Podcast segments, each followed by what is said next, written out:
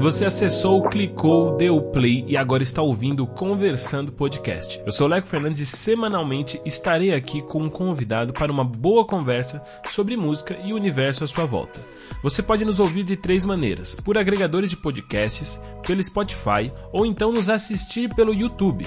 Basta pesquisar em qualquer uma dessas plataformas por Conversando Podcast. Lembrando que esse podcast chega a você gratuitamente, então não custa nada você compartilhar com as pessoas em suas redes para podermos ter um alcance maior. E claro, não se esqueça de nos seguir pelo Instagram, conversandocast. Conversandocast.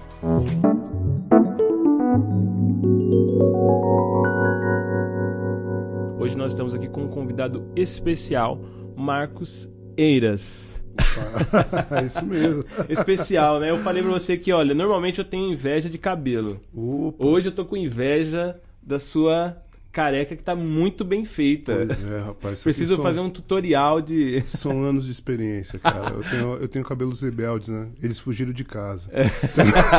Então, eles Você, têm- o seu cabelo começou a cair com quantos anos? Rapaz, eu, eu, eu acho que assim. Eu, eu já nasci careca, né? Na verdade. Eu também nasci Aqueles. careca. O problema foi que depois eu acostumei com o cabelo que nasceu e perdi Você depois. sabe que é engraçado que quando eu tinha mais ou menos ali pelos 18 anos, eu comecei a perceber umas entradas. Eu falei assim, bom, Sim. é uma hora o cabelo vai cair, né? Mas Com fui 18 resist- você percebeu as É, entradas? Eu percebi as entradas com isso aí também. É, aí eu fui mantendo, mantendo, que a gente quer aceitar, né? A princípio. É, Mas começo. chegou uma hora, depois que a Carolina Dickman fez aquela cena linda, raspando o cabelo, falei, ah, vou me inspirar. Comprei o CD da Lara Fábia, mandei ver, cara. Ficou linda a cena. Não ficou tão bonito que nem com, a- com- com ela, né? Obviamente, É. mas foi legal. Mas Foi você, legal. você não teve não teve lance de estima, porque tem uma galera que fica muito cabreira de perder cabelo. Cara, eu acho que assim, é, se tem uma coisa bacana na gente, assim, no ser humano, é, é justamente essa coisa de você poder se adaptar, né? É. Acho que existem tantas situações na vida, sem querer ser melodramático, mas é, a gente pode viver tantas coisas diferentes Sim. e ao mesmo tempo aprender, né? Eu acho que a vida, assim como na música, né? A música, ela é tensão e relaxamento. A Exato. música é, é um reflexo da vida. A vida também é assim. Se for tudo relaxado, cara, se, não, se for tudo tranquilo, a- o obstáculo, a tensão, ela é necessária até para que você se desenvolva, né? Sim. E, pô, as adaptações fazem completamente parte E disso. perder cara. cabelo faz parte disso. Faz- E cê- Oxi, a gente total. se conhece, se conhece assim, né? A gente se trombava ali numa época que cê- Sim. eu tinha o cabelo enorme, né? E Sim. meu cabelo era meu Lembro cabelo, meu bem. orgulho. Ô, lembro bem, lembro bem você aqui, ó, mandando ver no Handsprays, China, Handsprays, Douglas China. Lopes, pô, coisa linda. Mas Coisa é, linda. é. E é engraçado, né? Porque eu falei isso sobre autoestima e a música é uma parada que trabalha muito isso na gente, né? Sim. A música e o meio que a gente tocou também. é- é- a- é- eu até falei um pouco disso com o Dan Top aqui, né?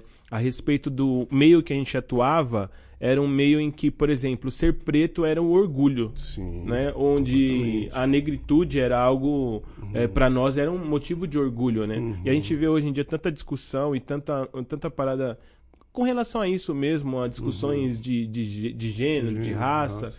E, e a gente percebe que assim, a gente, em alguns quesitos, estava à frente, né? Porque a gente não tinha esse lance do preconceito, muito pelo contrário, né?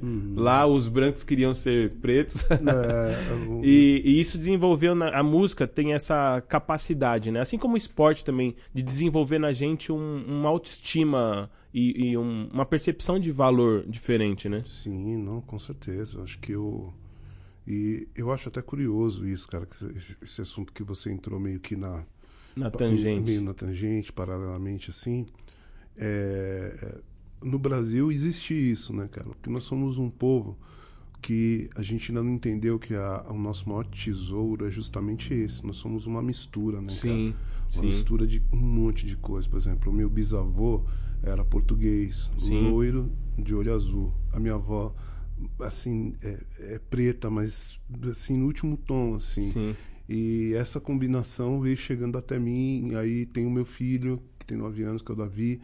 Então, assim, é uma, é uma sequência, é uma herança. E isso se reflete em tudo na nossa cultura, Sim.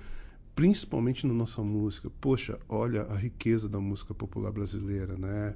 Eu digo da música brasileira, né? Porque, Sim. assim, como um todo, porque Aqui você tem vários tipos de pulso, respiração, vários tipos de, de manifestações culturais que é, é, refletem esse, essa mistura de gente que veio de fora, de gente que estava aqui, de indígena, de negro, de europeu, de Sim. e aí isso dá o quê? Dá no brasileiro, né? E infelizmente eu sinto que sem querer a gente acaba caindo, parece que a gente é meio uma é, em vez de, de valorizar isso e perceber isso como um tesouro, a gente às vezes cai em, meio que naquelas assim, pô, nós não não somos uma coisa definida. Pelo contrário, nós somos muito definidos. Nós somos é, você sabe que você está falando isso e é uma coisa engraçada, porque esse lance a respeito do, de discussões raciais. A gente veio aqui para falar Sim. de música e estamos falando de outra Opa, parada. Mas assim, esse, lance do, esse lance de discussões raciais e tal, eu, não, é, não é que eu sou contra a, a luta do negro, não é isso. Uhum. Mas eu acho que a mistura ela tem um discurso mais legal. Eu digo uhum. por mim, eu sou filho de preto uhum. com branca, é. né? E assim, na minha, no meu registro é pardo. Mas assim, é, eu, eu gosto do fato dessa mistura uhum. é, em tudo, né? Eu lembro que na faculdade um dos textos que tipo mais me chamou a atenção e que eu guardo até hoje é o Manifesto Antropofágico? Legal. né? Então assim, é, que fala a respeito disso, dessa nossa capacidade como brasileiro de absorver as outras culturas e de a partir delas gerar um negócio novo. Né? Uhum. Você pega, mesmo o nosso, a nossa música, vamos dizer assim, nossa música negra ali, o funk, o nosso soul, uhum. ele tem uma batida diferente. É, a gente pega, por exemplo, é, movimentos como Black Hill. Né? É um movimento que misturou conceitos de música negra americana, música, a, a, música brasileira, e isso dá um, um negócio totalmente diferente. Lindo. E que o próprio americano olha e fala assim: Meu, a gente não consegue fazer, a gente não sabe fazer esse é, som. Você, você vê esse, esse movimento, ele vem, você vê como é louco, né? Como eu falo da mistura. Vem de fora, bate aqui no Brasil, sofre Sim. uma influência e volta para lá. É, a banda Black Hill mesmo, por exemplo, Sim. Jamiroquai Jamiroquai, influenciado muito pela Black da Hill. fonte da, da banda Black Hill, é, o próprio Incógnito. Incógnito, os caras dizem que o Incógnito totalmente, bebeu totalmente, totalmente da fonte. Totalmente, né? Incógnito é muito banda Black Hill. E, e, fora a banda Black Hill, lá você tem Cassiano, aí você vê o Cassiano é um compositor brasileiro. E assim, ele não é carioca, mas ele, ele, ele esteve ali no Rio, ele no destino, ele esteve no Rio de Janeiro. E no Rio que ele, né? Então você pega canções que o Cassiano fez como a Lu e eu, Pô, Lindo cara, demais. essa música é de 75. Você tem noção, tem 45 anos essa música. Você tocar essa música hoje, ela te emociona ainda, entendeu? Sim. Ela tem um significado forte. Então, assim, esse, esse dom de misturar as coisas, você vê um cara que veio do é, norte e nordeste para o Rio de Janeiro, Janeiro. para fazer música para fazer soul music. Quer dizer, olha que, olha que coisa mais. É, é, é, olha que mistura mais doida. É né? que nem quando você pega os rocks que são dos é, baianos, né? Os baianos que fazem rock. É um rock totalmente diferente, inclusive de concepção de composição, né? Total. É, é, eu, e, e isso que eu acho interessante assim no Brasil e que eu acho que é isso que a gente por isso que a gente talvez devia falar mais, pela, por essa mistura. Sim. E não por algo, buscar algo puro, seja negro, seja. É, sabe, eu, eu não é. sei. É que, tal, é que talvez, sabe o que acontece, sinceramente, é, eu acho que a gente viveu tantos anos sobre um regime que é, oprimiu a gente poder se manifestar Sim. de maneira é, intensa, que é, é, parece que existe essa necessidade mesmo, sabe? Parece que dentro da gente ficou algo calado e que agora a gente tem a internet para falar tal. Sim. Nisso aparece vários tipos de discursos aí que e talvez estre entre... extremismo, né? extremismo, né? gente que acha que pô é mimimi ou não sei o quê, mas é, por exemplo, a minha mãe mesmo que que é, a gente tava, nós estávamos no centro de São Paulo. Essa loja não, não existe mais, mas tinha uma loja lá de, de, de brinquedos e uh, tinha três andares, assim, né? Ou do, três, três andares. E eu lembro que minha mãe foi comprar um boneco para mim, cara, dos comandos em ação, cara. Olha só, mil anos. Aí, cara, nisso que a gente tava descendo, o segurança veio revistar a bolsa dela.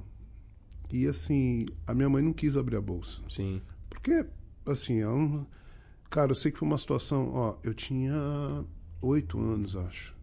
E isso ficou marcado. Sim. Entendeu? Então, assim, é, não é por nada, mas Sim. assim, é, pare... houve muito esse, é, esse, essa, essa herança, né? Que, que foi colocada, né? Sim. Muito tempo se vendo em novela como escravo, muito tempo se vendo como bandido da série, entendeu? Sim, é, eu não tenho É, dúvida de que em é. questão social a gente A tem gente isso precisa. É. muito forte e precisa ser discutido. Mas assim, o meu ponto é o lance artístico. Sim, Que, não, sim, é artisticamente mistura. falando, eu Não, acho que a sim. mistura ela é mais Não, proveitosa, assim, não, entendeu? Então, é, é justamente, é, é o que eu disse no começo da conversa. O, o, o Brasil tem esse tesouro, cara. Sim. Tem esse tesouro da mistura, entendeu? De você poder fazer coisas que seriam completamente improváveis em outro lugar do mundo. Sim, né? e dentro dessa mistura, você, apesar de ser- estar em São Paulo, você é carioca. Sou carioca, sou carioca. Eu sou de Duque de Caxias, é, ali da Baixada Fluminense. no- Aí, da Gema? É- isso é da Gema? Eu não sei, eu não Cara, sou. olha, é que assim, na, na verdade, hoje em dia não tem muito isso. Não tem mais a É, gema? não tem- a gema tá meio. Porque ficou aquela discussão meio científica, né? Se ovo é bom ou ruim, né? Um dia é bom, outro é ruim. Então acho que essa. Tem alguns termos que foram mudando com o tempo. Ah, né, é? Mas assim, lá, lá no Rio, eu, eu convivi só até os meus dois anos. E eu vim pra São Ah, Paulo. Então você vem bem novinho. Eu vim bem novo para São Paulo. O meu pai foi transferido para São Paulo, na empresa que ele trabalhava. Chegou aqui em São Paulo, ele tinha uma promessa de trabalho que as as coisas seriam maravilhosas e tal. Não foram. Ele, s- ele se decepcionou, mas continuou na cidade. E eu agradeço a Deus, cara, porque assim, aqui em São Paulo eu acho que é uma cidade das oportunidades, né? Sim. Não que o Rio não seja, mas eu acho que São Paulo tem isso. E eu me lembro que quando eu comecei a tocar, eu tinha meus 17 anos, mais ou menos, e aí eu lembro que nessa fase, é, quando eu fui estudar música, assim, eu fui me interessar por música, já era uma coisa carioca que me chamava a atenção, que foi a bossa nova. Foi Sim. Ah, então você eu começa mais- tarde na música. Começou bem tarde, é, assim, tarde mesmo, né? Tipo, eu, assim, quando eu quando eu comecei na música foi um negócio muito muito curioso, porque Sim. eu vim da igreja batista. Eu fui da igreja batista durante muito tempo, uma igreja com segmento batista, não era Sim, exatamente batista, mas era uma era um fragmento da igreja batista. E tinha aquela coisa do, das gincanas do, do grupo de jovens, sabe? É. Ah, grupo contra grupo, aquela coisa bem, né, de, de acampamento. acampamento. Isso. E no acampamento tinha um- um- uma coisa da gincana que era fazer uma música. Tá. E tinha um rapaz que era chamado Elias lá, que era um, um amigo meu. E nós, em vez de fazer uma música para o grupo, a gente acabou compondo uma música para a igreja. E essa música entrou para as músicas que eram cantadas na igreja.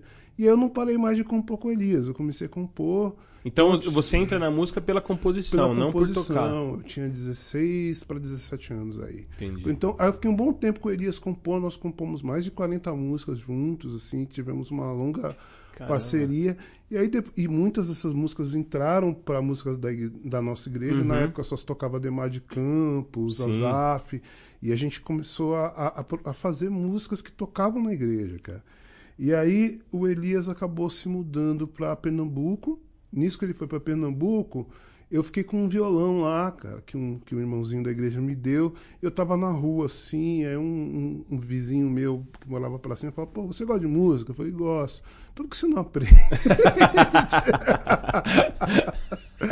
aí ele me deu um, um contato de uma senhora que, que dava aulas de violão e tal. Só que o esquema dela era muito assim, como posso te dizer, era muito...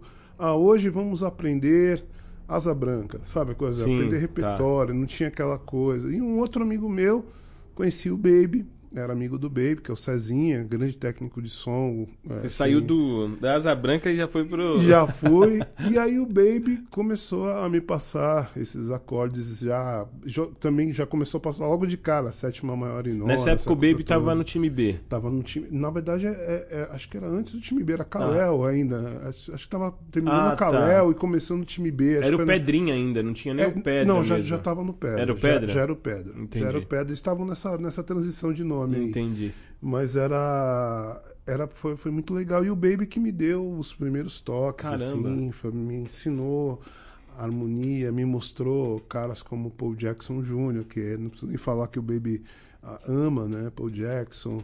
É, George Benson eu já conhecia, mas eu Sim. fui mais a fundo na obra. Aí eu fui conhecer Wes Montgomery. Aí fui conhecendo outros caras. Aí você foi pra área Pat musical Metheny. mesmo. É, aí fui conhecendo outros guitarristas e tal. E comecei a tocar. Só que ele é um problema, porque quando eu comecei, quando, eu, quando o Elias já não estava mais comigo, eu já comecei a fazer uma linha de composição um pouco diferente. Sim. Já fazia as harmonias já é, é, com os acordes mais Dissonantes. Para a época, cara, aquilo era, era meio chocante. Então foi uma coisa que deu uma chocada na galera. Assim, muita gente não entendeu.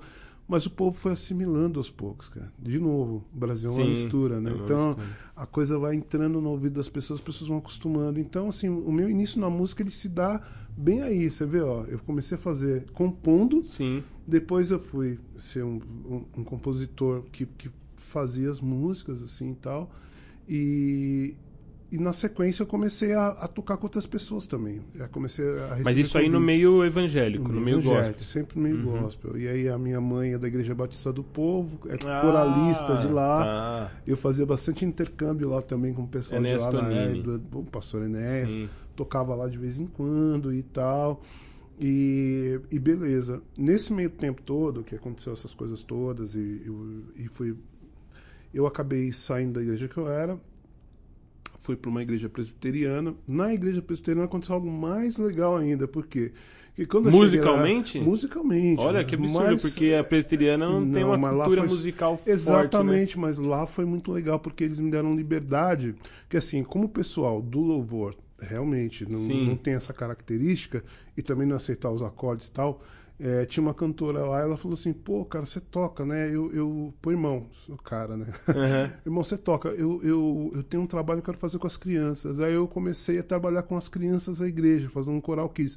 Mas você tinha que ver as Ah. músicas que a gente fazia.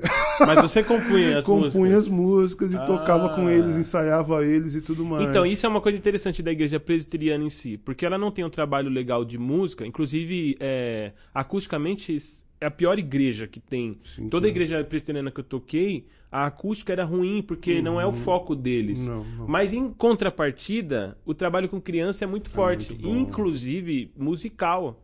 não é? então. E eu acho que até o maior choque que um jovem na presbiteriana tem, porque como criança ele bate palma, dança, faz tudo. Quando ele cresce, aí É. não pode bater palma, não pode, não pode tudo que ele podia quando criança. É, Mas é, mas é uma igreja que culturalmente ela é mais, é, mais rica, assim, né? No, no sentido de estudar, de leitura, de ensino, né? é, não, totalmente. E, e essas crianças, cara, eu- trabalhando com eles, isso é muito bacana, porque aí você começa a descobrir a musicalidade ali no seu início, né? Sim. cara? Você, eu, eu encontrei com crianças que eram cruas. E o, aí depois, cara, 20 anos depois, quase, eu comecei a ver essas crianças tocando no louvor da igreja.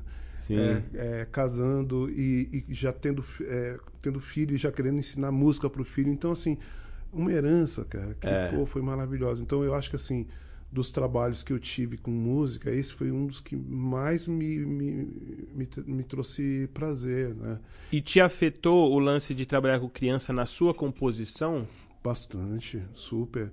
Mas, por outro lado, eu, eu sempre achei que criança, é, às vezes a gente fica muito naquela coisa de fazer música para criança, ter um formatinho bem, né? Subestima, tal. né? A gente subestima a criança, né? Cara, o meu filho, por exemplo, ele tem nove anos, né? E ele é fãzaço do Michael Jackson, assim. Sim. E ele gosta da fase mais antiga do Michael Jackson, assim, cara. É thriller pra trás, assim, entendeu? Então, assim, é, esses dias ele, ele tava no carro comigo, é, eu, tava, eu fui buscar ele na escola um- uma vez e eu tava ouvindo o John Coltrane, né, cara? E aquela fase bem, sabe, sons da natureza do John Sim. Coltrane, bem esquisita e tal. Meio dark até. É, e eu tava ouvindo ali e eu nem me dei conta, continuei ouvindo e tal. E aí eh, o Davi tava no banco de trás, pegou, papai, deu beijo e tal, sentou lá na cadeirinha e tal, e eu fui levando ele pra casa dele.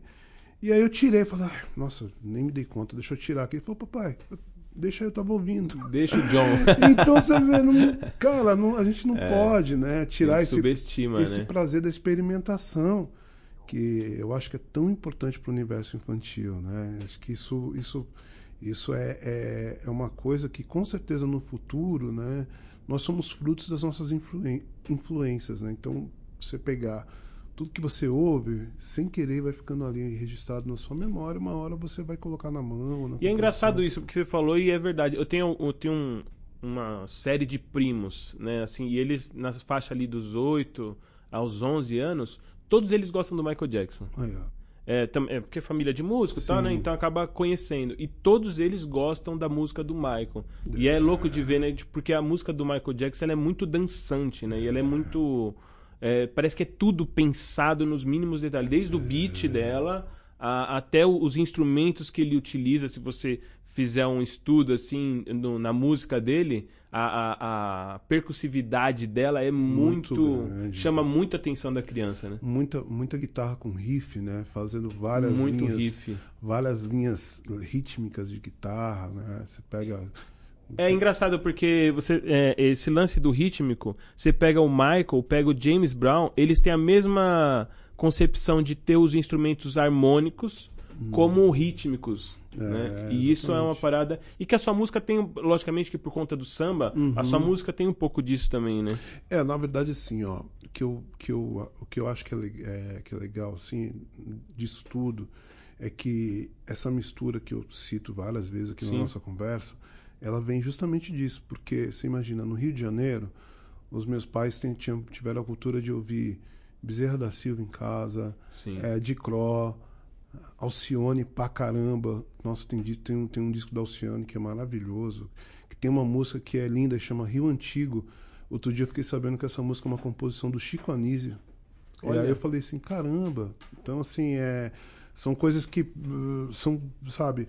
E aí, junta isso daí com Michael Jackson, com Marvin Gaye, com Steve Wonder, que é essa fase da Motown, que todo Sim, mundo um dia já, é... já passou ou- ouvindo as coisas da Motown, e aí com a bossa nova. Eu, eu acho que é essa mistura que, que forma o, tipo de música que eu gosto, assim, né? Sim. Se você pegar o trabalho, o, o meu EP, meu primeiro EP, você vai perceber bem essa essência da bossa nova, tal ali, tal presente, e do samba.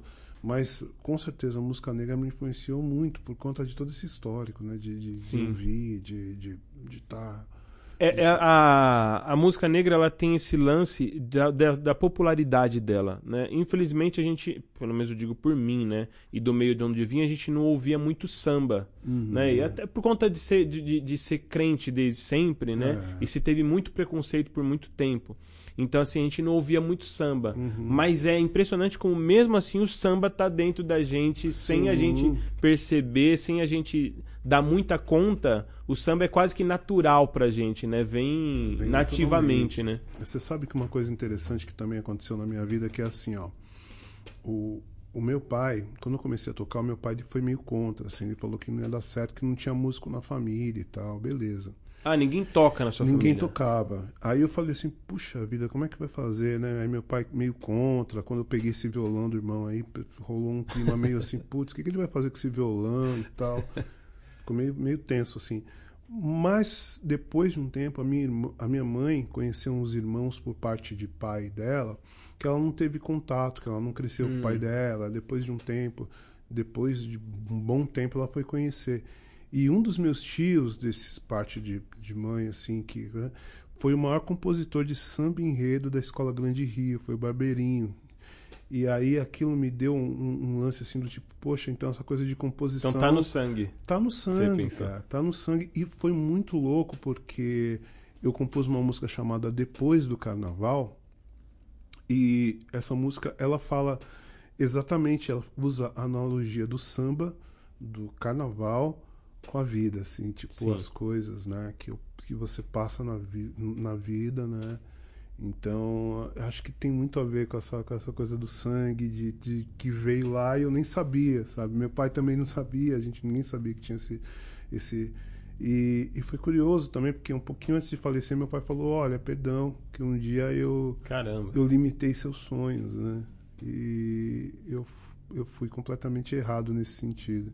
E assim, achei, achei sabe, essas- esses dois pontos, Sim. assim, achei bem interessante. de- E, e na sua composição, uma coisa que eu percebi assim, é, tem algumas músicas suas que parece que tá contando, uma- tem um storytelling assim, Uhum. né? É, não sei se você já ouviu Raíssa Bitar. Sim. Então, a Raíssa Bitar tem uma fase no início dela que as músicas dela são muito assim. Até tem uma música do Ed Mota também que eu gosto bastante, Uhum. que ele canta com a Maria Rita. Agora eu não lembro o nome, mas também que é, a sensação que eu tenho é que eu tô ouvindo um quadrinho, um Sim, HQ, sabe? sim. E a sua música ela tem um pouco esse lance de você tá contando uma história, né? É, é, isso, isso vem da sua formação, porque você tem uma formação fora da música, né? Sim, sim. Você tem o lance da publicidade. Né? É, na verdade eu acho que nem não é nem tanto da minha formação. Eu acho que é pela minha paixão por cinema, né, cara? Hum, eu tá. sou um apaixonado por cinema. Eu amo cinema.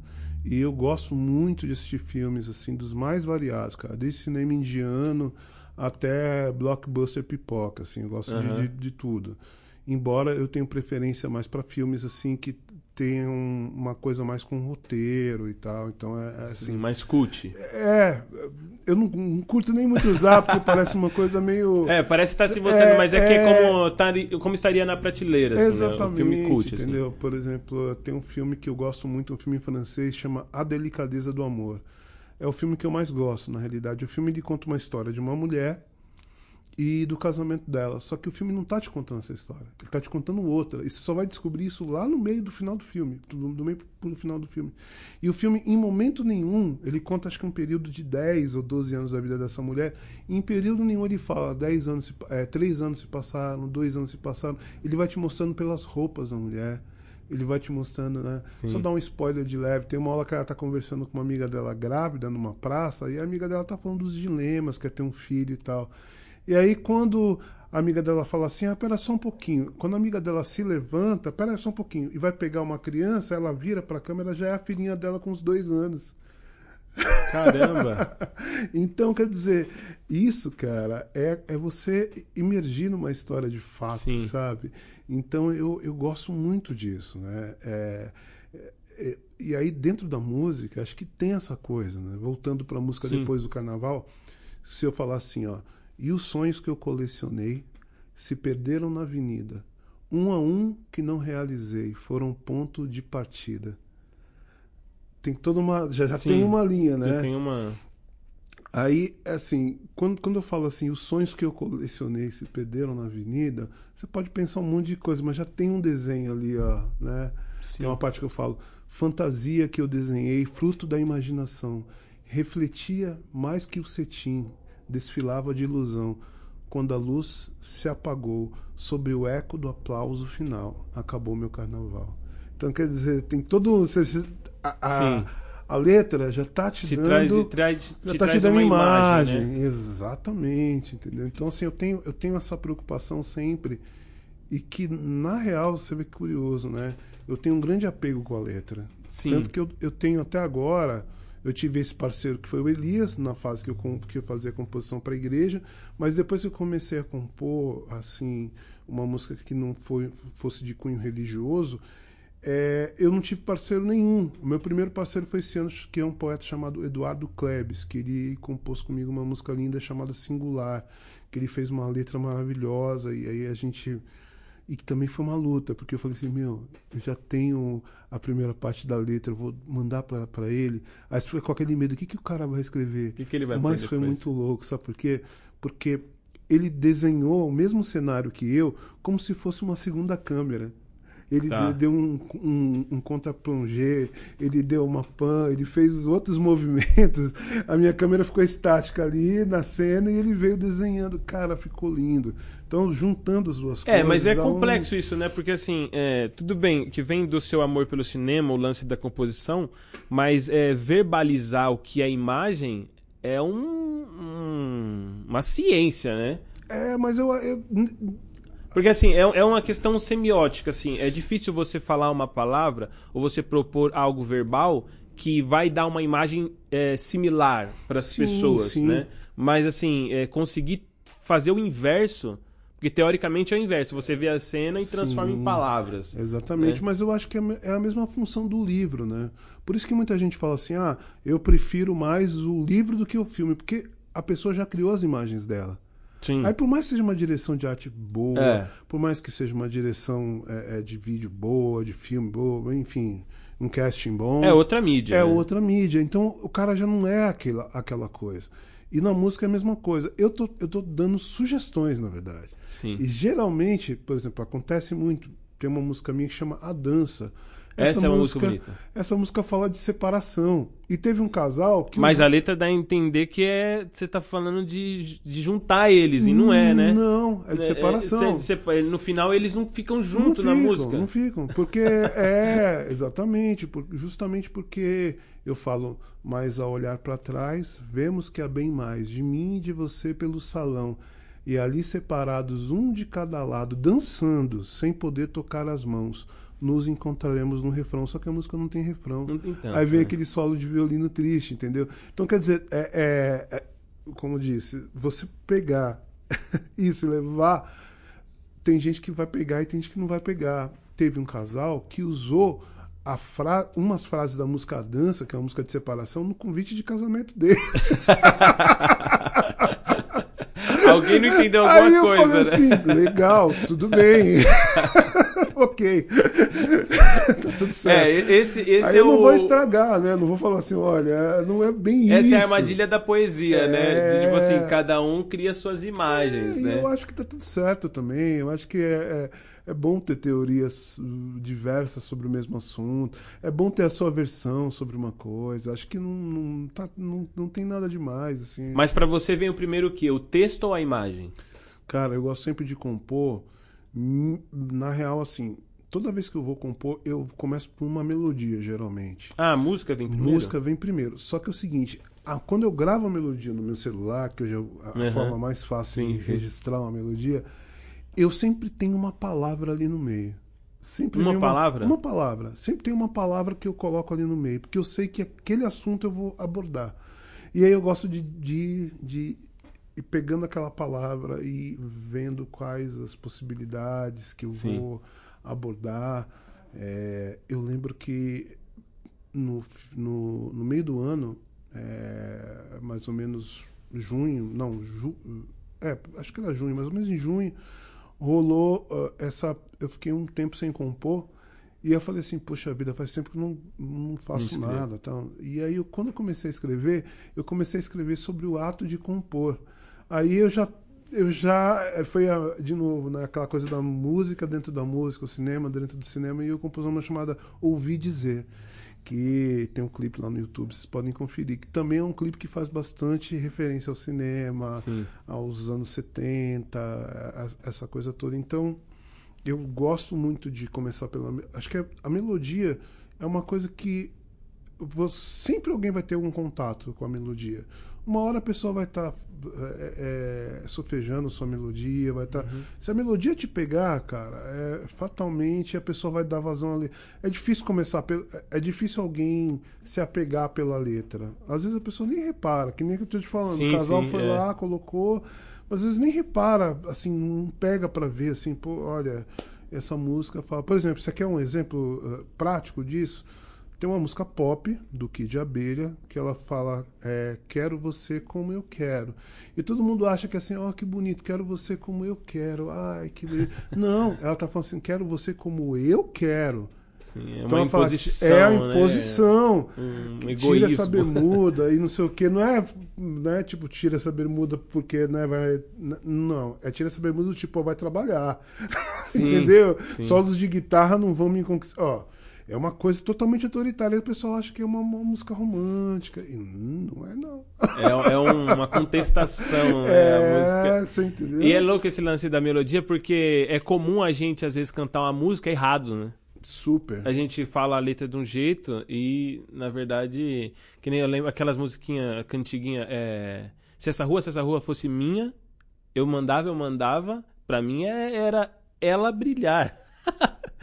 e não é, né? E tem um monte de música que eu, particularmente, eu cantava É, eu, erradíssimo. não, eu não sei qual a versão que você canta, se é da harpa ou se é do hino dessa, desse louvor aí. Tinha uma do Kadoshi que era assim, ó.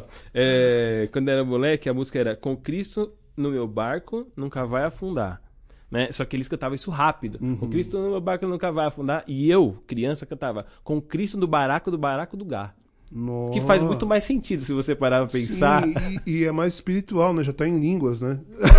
você já tava metendo um. É muito louco. Não, então, mas esse lance da melodia, você também traz a melodia, porque assim, às vezes eu percebo que algumas, algumas músicas elas têm uma, uma letra que diz uma coisa, uhum. e particularmente, né, talvez como músico, não uhum. sei, mas a melodia, a harmonia não, não casa, sabe? De intenção, de tensão, na verdade. Uhum. E como que é o seu trabalho a respeito disso? Você pensa em tudo isso? Sim. Porque eu percebo que, assim, as suas músicas, elas são muito bem trabalhadas, inclusive Dá, às vezes dá a impressão que você já faz a música pensando no clipe. Uhum. E isso vem disso que você falou, do lance do cinema Sim. e tudo mais. Sim, é, na verdade, assim, o, o que eu acho é que é, eu sou um apaixonado além. A, a palavra, né? Tipo, Sim. O Lenine fala uma coisa muito interessante, que ele é um colecionador de palavras. Eu acho que eu também sou. Nessa mesma música que eu falei, que chama Depois do Carnaval, o, uma vez eu estava no estúdio trabalhando e o maquiador chegou. Ai, não, porque eu vou. Hoje eu vou para tal esquema toda montada. Aí eu achei essa palavra montada tão interessante eu usei na letra da música. Sim. É, que eu falo que eu me desmontei, né? Eu tirei a fantasia. Sim. Eu falo isso na música. Então, quer dizer, vê, é, é uma coisa que você pega ali e fala assim, ó, vou usar. E também, aí, por, por, exemplo, quando eu falo acabou meu carnaval no caso dessa música, uhum. eu vou usando já um sistema de queda, né? Você vê que eu, eu vou indo na, na descendente, vou, vou, vou, mostrando que, putz, ah, isso aqui tá pesado. Uhum. Entendeu? Curiosamente, você, é, a minha primeira música desse tipo de, de, de som, de, de, de, de, nessa linha de composição, foi uma música chamada Brisa Leve. E essa música, cara, foi muito louco, porque assim, eu, eu descobri que eu estava super apaixonado pela minha melhor amiga, cara.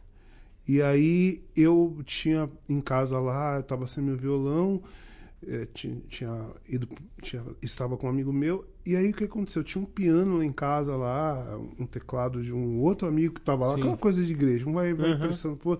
Aí eu liguei, cara, minha mãe falou, mas você não sabe tocar isso daí. e aí eu lembro que eu fui montando assim um, um, acorde com sétima maior e fui deslocando ele, eu compus a música ali no piano, letra e música na hora. Caramba! e nunca tinha feito aquilo na vida, cara. E, a, e, e, essa música, se você pegar e ouvir, você vai perceber que ela tem todo esse. Ele só, ele só tem uma, um, um acorde aqui com sétima maior, a música inteirinha. Só que você vai só invertendo. eu, só vou invertendo. E assim, cara, eu fui construindo todo esse cenário em cima daquilo. E ficou legal, porque para facilitar a minha digitação, eu mantive Sim. o baixo. Ah, e aí tá. ficou com essa sensação de uma, de uma leveza, porque está ali o baixo ali, ó, e você está só sentindo a transição. E do que fala a música? A música eu falo justamente isso, é, é com os pés fora do chão e o corpo a flutuar, ao sentir a brisa tocar o fundo do coração.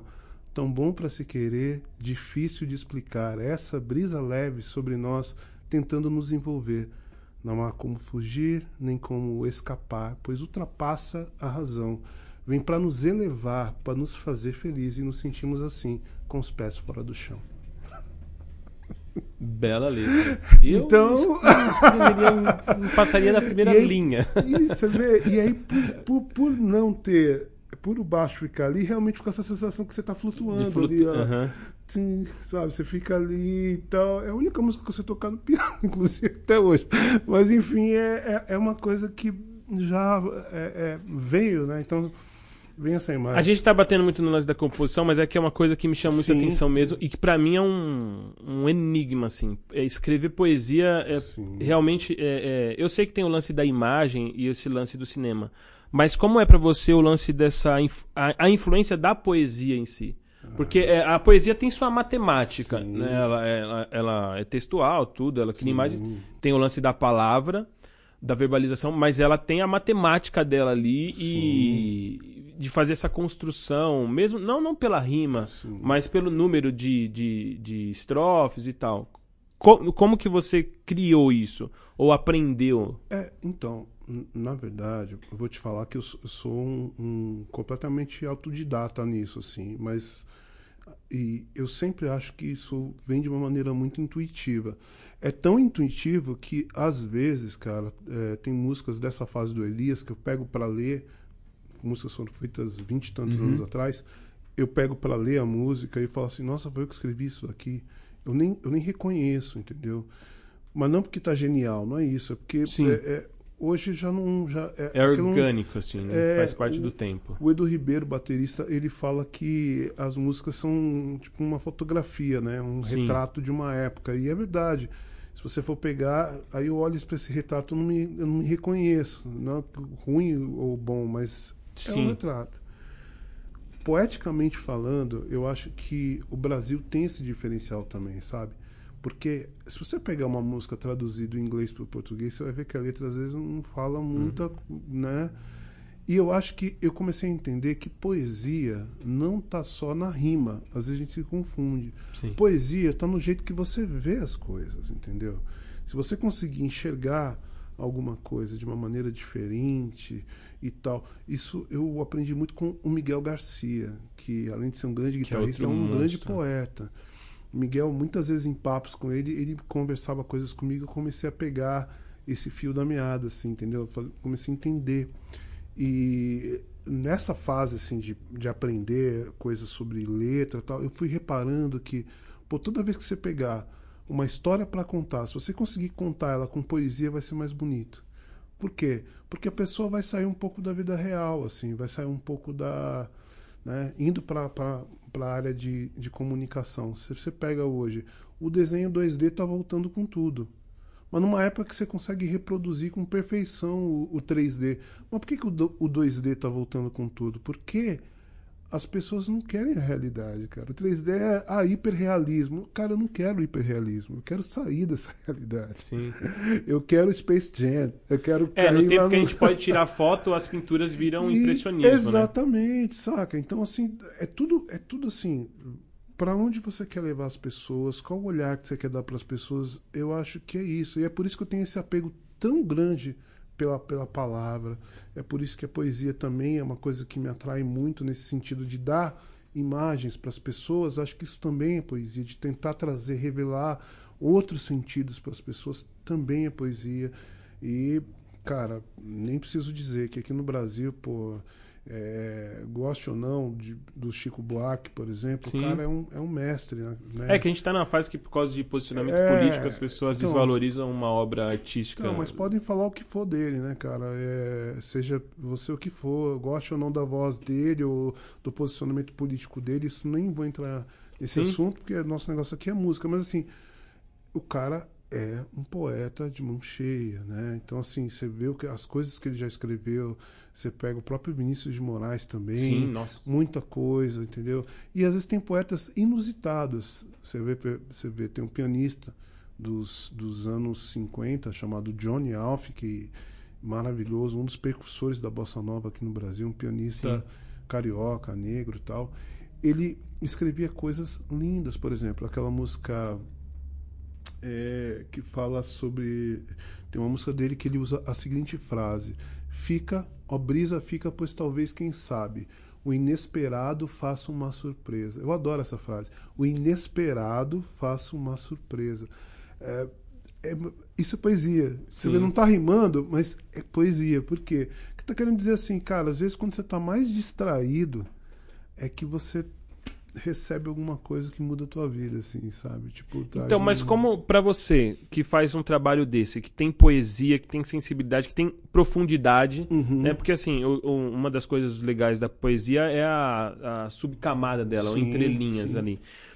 E a gente vive uma época que é tudo muito na cara. Não tem. A gente não uhum. tem tempo pra. Né? As pessoas não têm tempo pro, pro subliminar. Não, não, subliminar, mas pro que tá em, nas entrelinhas, nas né? Pra sim. perceber. Ou pra. Tem uma música que é muito, muito legal do George Drexler. Não sei se sim, você conhece. Sim, conheço. Silêncio. Sim. Nossa, é uma música que ele consegue. Ele tá passando uma mensagem e com a música em si, né? Com a, a, a harmonia, com o ritmo ele te passa o que ele tá falando. Aliás, ele é, é ele é, é muito bom, né?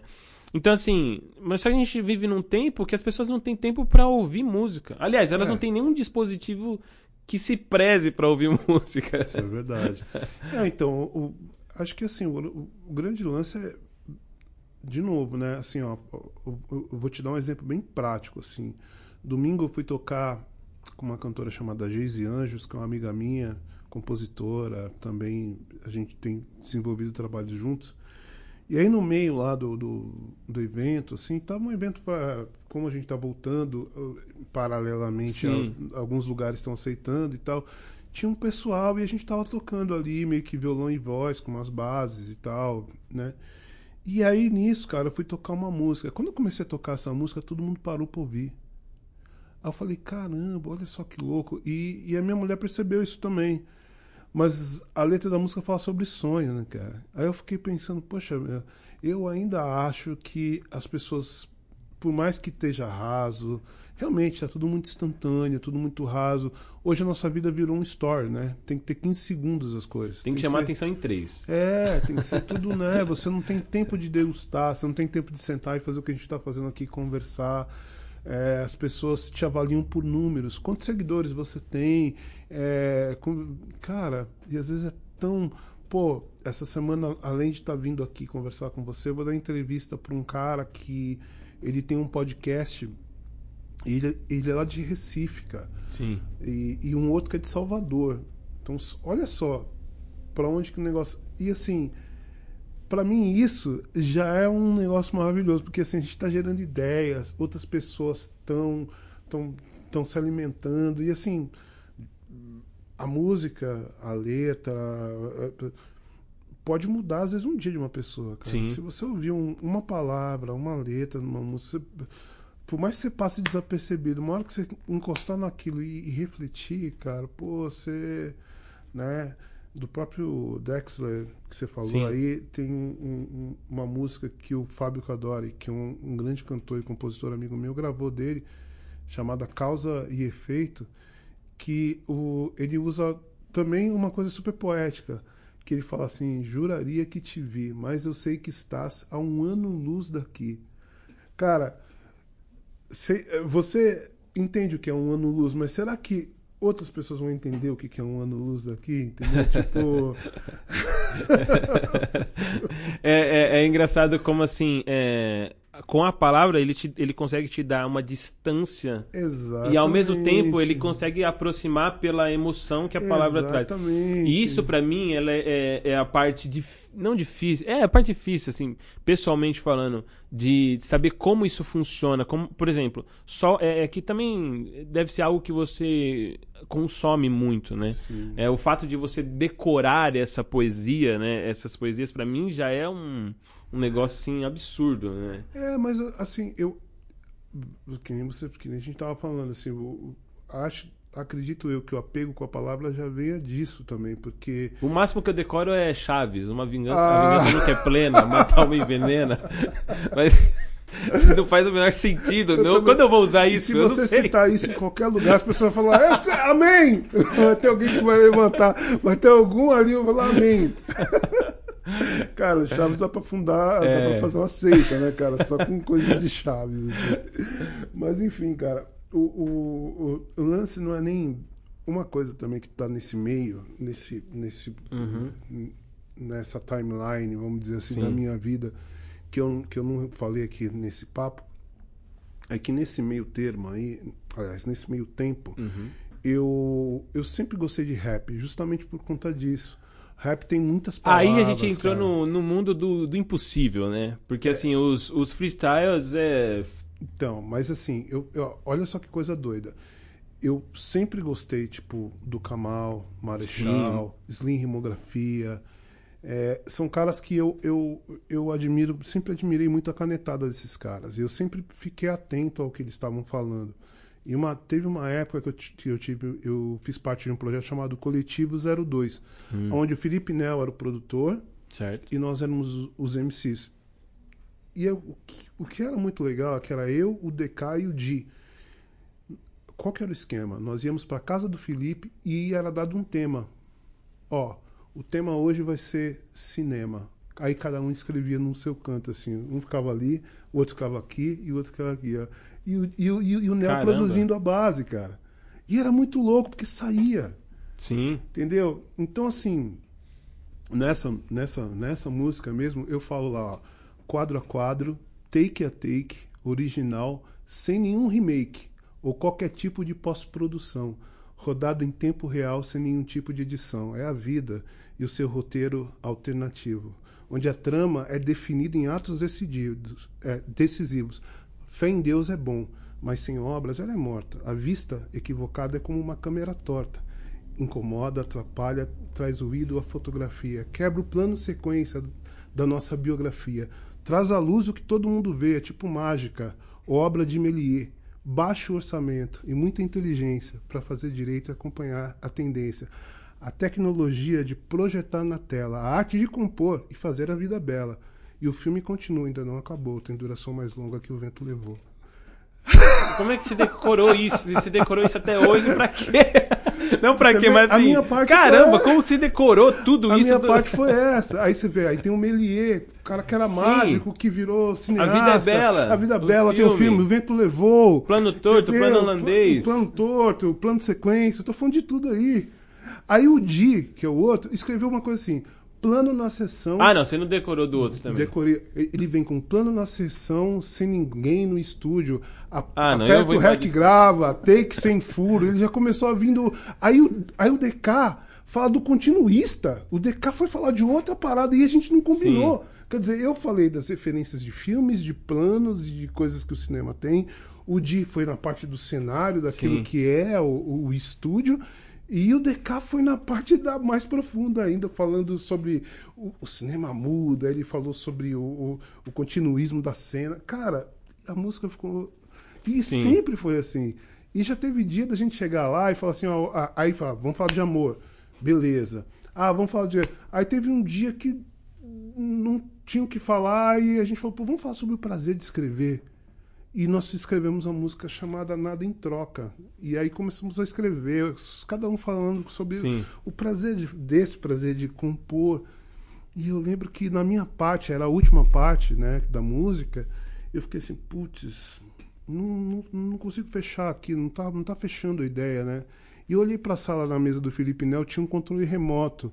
E eu olhei assim, ó, e tinha aquele botão, aquela tecla multi bem grandona, né? Sim, lá vem você também recitar aí, de novo. Aí eu falei, vou usar, vou usar esse, esse multi na música. Sim. Então, quer dizer, você vê. Agora tem... fala o que você escreveu. Ah, aí já, já, já, já gerei um teaser, né? Como é que é? É nossa, nossa mensagem vai e vence a censura. Se apertar o mute, vira literatura. Era a ideia final. Quer Sim. dizer, se você mutar a música, ainda tem a literatura ali. Quer dizer, o, o, o prazer de escrever, de fazer poesia, de, e, e, o, e, o, rap também tem isso. Sim. Existe muito preconceito com rap, mas as pessoas não param para pensar que rap, que rap uhum. nada mais é do que ritmo e poesia. Então, assim, Sim. é ritmo e é poesia. É isso que significa, inclusive. É, né? exatamente. É, é, é a abreviação. Rap. Rap. Ritmo, né? Rhythm and poesia, né? Ritmo e poesia, né? Se fosse em português, seria rap com E, né? Sim, sim, é.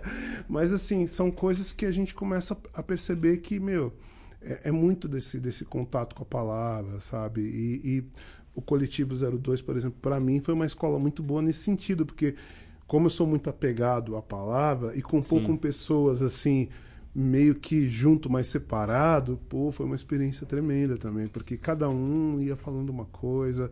É, tem os clipes lá no YouTube também, quem quiser ver. Coletivo 02. Coletivo 02. Coletivo 02. Zero numeral e o 2 também. Coletivo é, 02. De rap tem uma frase que, assim, eu, eu não tenho tatuagem, mas se eu fosse ter uma tatuagem, acho que eu tatuaria uma frase do MC da que é: Eu tenho muito a perder para quem nunca teve nada. É, é, e, tipo assim, é aquele lance de você fala uma coisa e eu gosto de quando a pessoa trabalha com o inverso do que ela tá falando, só que a imagem que ela cria é o inverso das duas coisas que ela disse. Não, é, é muito louco. Se você pegar o próprio. É, esse universo do rap, aí você fala, ah, mas é rap. Aí se você falar, colocar um nome ali que não é do rap, a pessoa fala, ah, legal, foi a Marisa Sim. Monte que falou, então é legal pra caramba. Entendeu? Então, assim, besteira, cara. Às vezes não, não, esse preconceito não. E não dentro, dentro do cinema, qual o último filme que você assistiu que te marcou? Cara, olha, sinceramente. Assim, Você já assim, chorou em algum filme assim? Pô, cara, assim, não digo chorar, mas eu sempre fico muito pensativo, sabe? Acho que o cinema ele tem essa, essa coisa. Eu, eu sempre analiso o filme de várias maneiras, né? Um, uma das formas que eu gosto de, de, de analisar o filme a, a primeira é essa subcamada, assim, que Sim. ele tá falando ali. O que, que existe por trás daquele discurso? Acho que um filme forte que eu gostei muito agora, recente, foi um filme original Netflix, que é o História de um Casamento. Eu achei esse filme Esse maravilhoso. filme é muito bonito. Eu gosto Eu do ator. achei, Aquele é, ator, ele é. Pô, aí você pega o, o cara de, de Star Wars, que é o vilão de Star É, Wars, então. e você pega a Viúva Negra Viúva dos Negra. Vingadores e você faz um filme desse. Cara, é assim lindo assim de, de- assim a forma que eles contam aquele- o filme é triste né, em certo ponto tem outro da Netflix chamado Blue Jay também que é maravilhoso se puder veja assim que é um filme que conta a história de um de um casal que é um, é um dia na vida deles só isso o filme Um o filme, dia. é conta sobre um dia na vida deles cara é uma experiência é um filme rodado em 2017 se não me engano e ele é preto e branco ele é rodado em 2017, é preto e branco, ele tem um- uma trilha sonora. Né? Eu gosto. Recentemente eu reassisti, faz uns dois dias, é, aquele filme do, do, do Del Toro, que eu acho a, a direção de arte. Aí eu tô falando mais de arte Sim.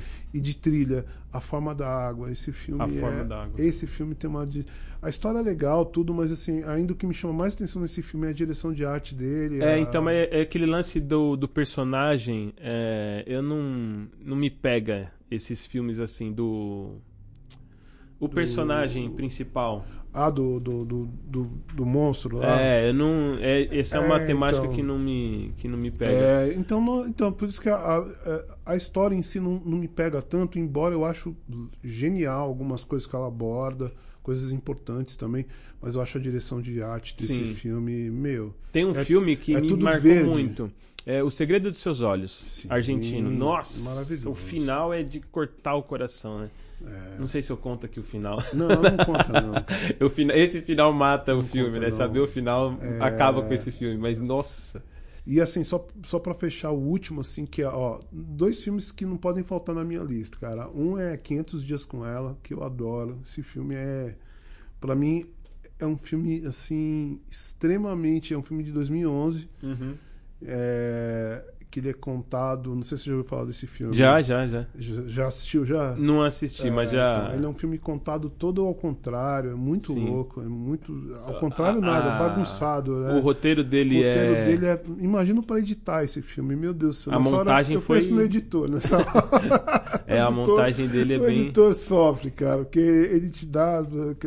Cara, esse filme é, é- é- é lindo, cara. Eu- eu E você já filme. fez alguma música a partir de um filme que você viu? Então, cara, o próprio 500 Dias com Ela, é, ele, ele tem bastante coisa que me inspirou a compor, mas não que eu compus baseado, Uhum. Baseado no no filme. filme. Inclusive, tem um clipe meu chamado Passagem, que a última cena é uma cena do 500 Dias com Ela. Ah. então ele tá lá. Ele tá lá. Inclusive, nesse clipe Passagem também tem. É, é um clipe de animação, né? Um lyric vídeo de Sim. animação. Tem Ferris Bueller lá de fundo, que é, Caramba. o, que é o Continua a Sim, Vida, a, a vida a doidada. Tem Back to the Future lá, tem Star Wars, tá tudo lá. Entendeu? Então Então, você é meio nerd também. Também, cara. Eu, eu acho que assim, às vezes é a mesma coisa que acontece com música. Meio não. né? É, é. tipo, Totalmente nerd. Totalmente. É, o pessoal fala assim: ah, não, mas é, música pra mim, vamos de, novo, né? Sim. É o Chico Buarque, porque não sei o quê. Não, cara. Ah, a Anitta não é música, Anitta não é artista. Eu não gosto de criticar, cara. Sabe por Sim. quê eu não gosto de criticar? Porque, meu, pega a carreira da Anitta, não defendendo a Anitta, Sim. mas olha tudo que ela já fez, cara. E outra, tem um papel dela e ela tem um público. Tem gente que consome. Sim. Entendeu? Embora eu adoro filme de arte, assim, vamos dizer Sim. assim, né? Com filme francês, cara, eu adoro Star Wars, cara. Star Wars não tem nada de. de- é praticamente. Se eu pegar um. ver uma, uma lâmpada na rua, eu quero fazer um sabe de luz. é aquela coisa, sabe? Então, então não, não dá pra você. É, eu tipo, tenho um problema que eu não gosto de Star- Star Wars. eu Ah, tenho um monte de cara, amigo que eu gosta, que fala bem, mas eu não, não consigo É. gostar. Não... Eu, mas assim que eu cheguei, eu Não percebi que a força não está com você. eu percebi que você não era sensitivo à força. Eu tentei te Não, eu empurrar. não gosto. Ó, e eu, eu, tentei te empurrar e com eu a mente gosto, você cara, não de foi, filmes cara. assim, ó. Você pega o Vingadores, eu assisti todos. Sim. Todos. Eu tava no, no Ultimato, eu tava lá Sim, com chorando. a torcida vendo- organizada, gritando Sim, também. No meio mas daquela mas apoteose. Star Wars não. É que outro filme que eu sei que é bom, eu sei que não é um Uhum. primor. Poderoso Chefão, não consigo gostar. Então, mas aí que tá, cara. O, o grande lance é assim, ó. São filmes que têm a sua função. Sim. Por exemplo. Eu não tenho dúvida é, disso. por exemplo, o Poderoso Chefão não preciso nem dizer. Mas o próprio Star Wars, cara, quando você pega ali, pensa no que seria o cinema de ação e ficção científica não. sem Star Wars. E Eles outra, revolucionaram. o Jorge Lucas ele se apropriou, mano. Pensa num cara que usou uma. Hoje o pessoal chama de referência. Plágio agora não chama mais É. plágio. ele se apropriou de tanta coisa pra fazer aquilo ali. Meu irmão, ele botou umas roupas que ele juntou capacete. O pessoal fala: Nossa, eu adoro esse conceito meio antigo, meio futurista. Imagina, cara. O cara pegou o que ele tinha, ele acreditou, cara. Sim. Então eu, eu acho que o que falta às vezes para as pessoas é sacar isso, assim, que tipo. é- E olha o que virou, né? É, ele conseguiu criar uma mitologia, né? Super, É, cara. em cima super. da parada. E tem tudo. Agora você tem a- agora um produto novo aí do, do, do Disney Plus, The Mandalorian lá, o Mandaloriano, que é um negócio assim, cara. Eu assisti um episódio e fiquei assim, meu Deus do céu, o que eles estão fazendo com, com TV, cara? Assim, é um filme de western espacial, sabe? Então você fica assim, caramba, peraí. É, é uma. Sabe? Então, assim, eu, eu gosto de ver essa, Sim. essas coisas indo. Né? Eu sou. E já, já nessa parte aí que você tá falando Sim. de Vingadores, de Marvel, dessa coisa toda, tem um lance de, de. que eu fui um leitor de quadrinhos também, né? Então, por exemplo, imagina, você vê o seu personagem ali do gibi indo pra tela, cara. Entendeu? Então, a, a- a- o arco do Tony Stark mais legal dos quadrinhos, que é aquele O Demônio da Garrafa, eles não levaram Sim. pro, pro filme igual é, né? Que ele, ele tem um problema de alcoolismo e tal. É, cara, mas é legal você ver ali o Tony Stark. Pô, e o Robert Downey Jr. Deu, fez o Tony Stark melhor que o Tony Stark. É, ele é o. quadrinhos. Agora ele, é. o Homem de Ferro, né? Você entendeu? É, E aí você pega o próprio Homem-Aranha também, tudo que, pô. Então, enfim, é- é- sabe? É, é uma, é uma É que assim, se a gente for começar a falar de, de Só vai- cinema, vai aí a gente vai começar a falar só de filme aqui, nós vamos ficar aqui Vai até ficar amanhã, até amanhã. falando e você não vai pros, pro trampo que você tem pra fazer. nós vamos ficar aqui falando. Que, é, já foi ver Tenet? Cara, ainda não, mas estou muito afim de. Você gosta do. Gosto, do gosto demais. O Christopher Nolan. Nolan? Você gosta do Gosto, Nolan? Gosto do Nolan. sim. Vai assistir o Tenet então. Você vai. O Gosto do meu Nolan. Tenet. Interestelar é muito legal. O do sonho lá, o Inter, in- Inception. Inception. Inception. Nossa, Inception. esse filme é demais, Bom, demais. bom.